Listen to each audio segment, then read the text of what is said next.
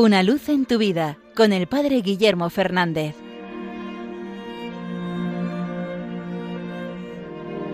Saludos hermanos de Radio María. Hoy 10 de mayo la Iglesia nos invita a celebrar la memoria de San Juan de Ávila.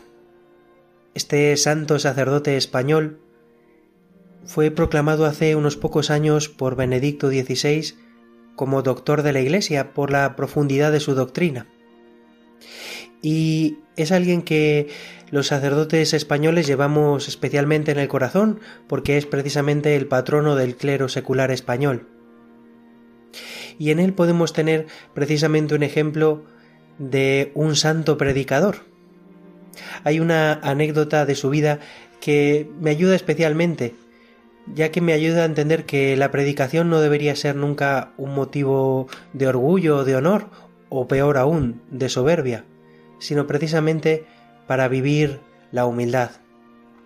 Cuentan que una vez el arzobispo Manrique, el arzobispo de Sevilla, quiso ir a San Juan de Ávila, y para ello le mandó predicar en la iglesia del Salvador, una de las iglesias más importantes de Sevilla, el día de Santa María Magdalena, para asistir él al sermón y oír si su doctrina era correcta o no.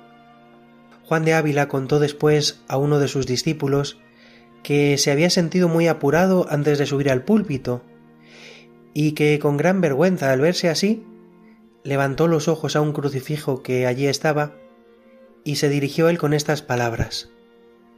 Señor mío, que por aquella vergüenza que vos padecisteis cuando os desnudaron para poneros en la cruz, os suplico que me quitéis esta demasiada vergüenza y me deis vuestra palabra, para que en este sermón gane alguna alma para vuestra gloria. Esto es lo que le interesaba a Juan de Ávila, llevar las personas a Jesucristo. Y así le fue concedido por el Señor. Cuentan que los que escucharon aquel sermón quedaron maravillados viendo el espíritu y el fervor con el que predicó.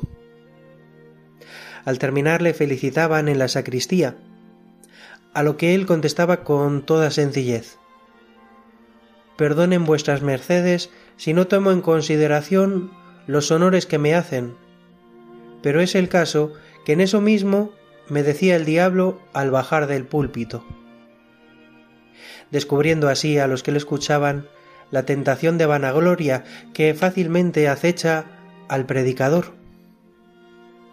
Pues es un ejemplo precioso de humildad. Aquel que antes de predicar siente la tentación de la vanagloria y que pone a Cristo delante.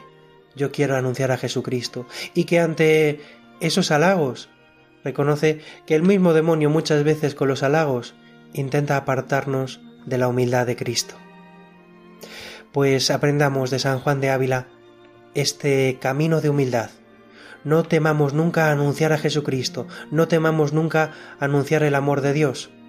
Y ante los halagos, sepamos volver otra vez la mirada hacia Cristo crucificado.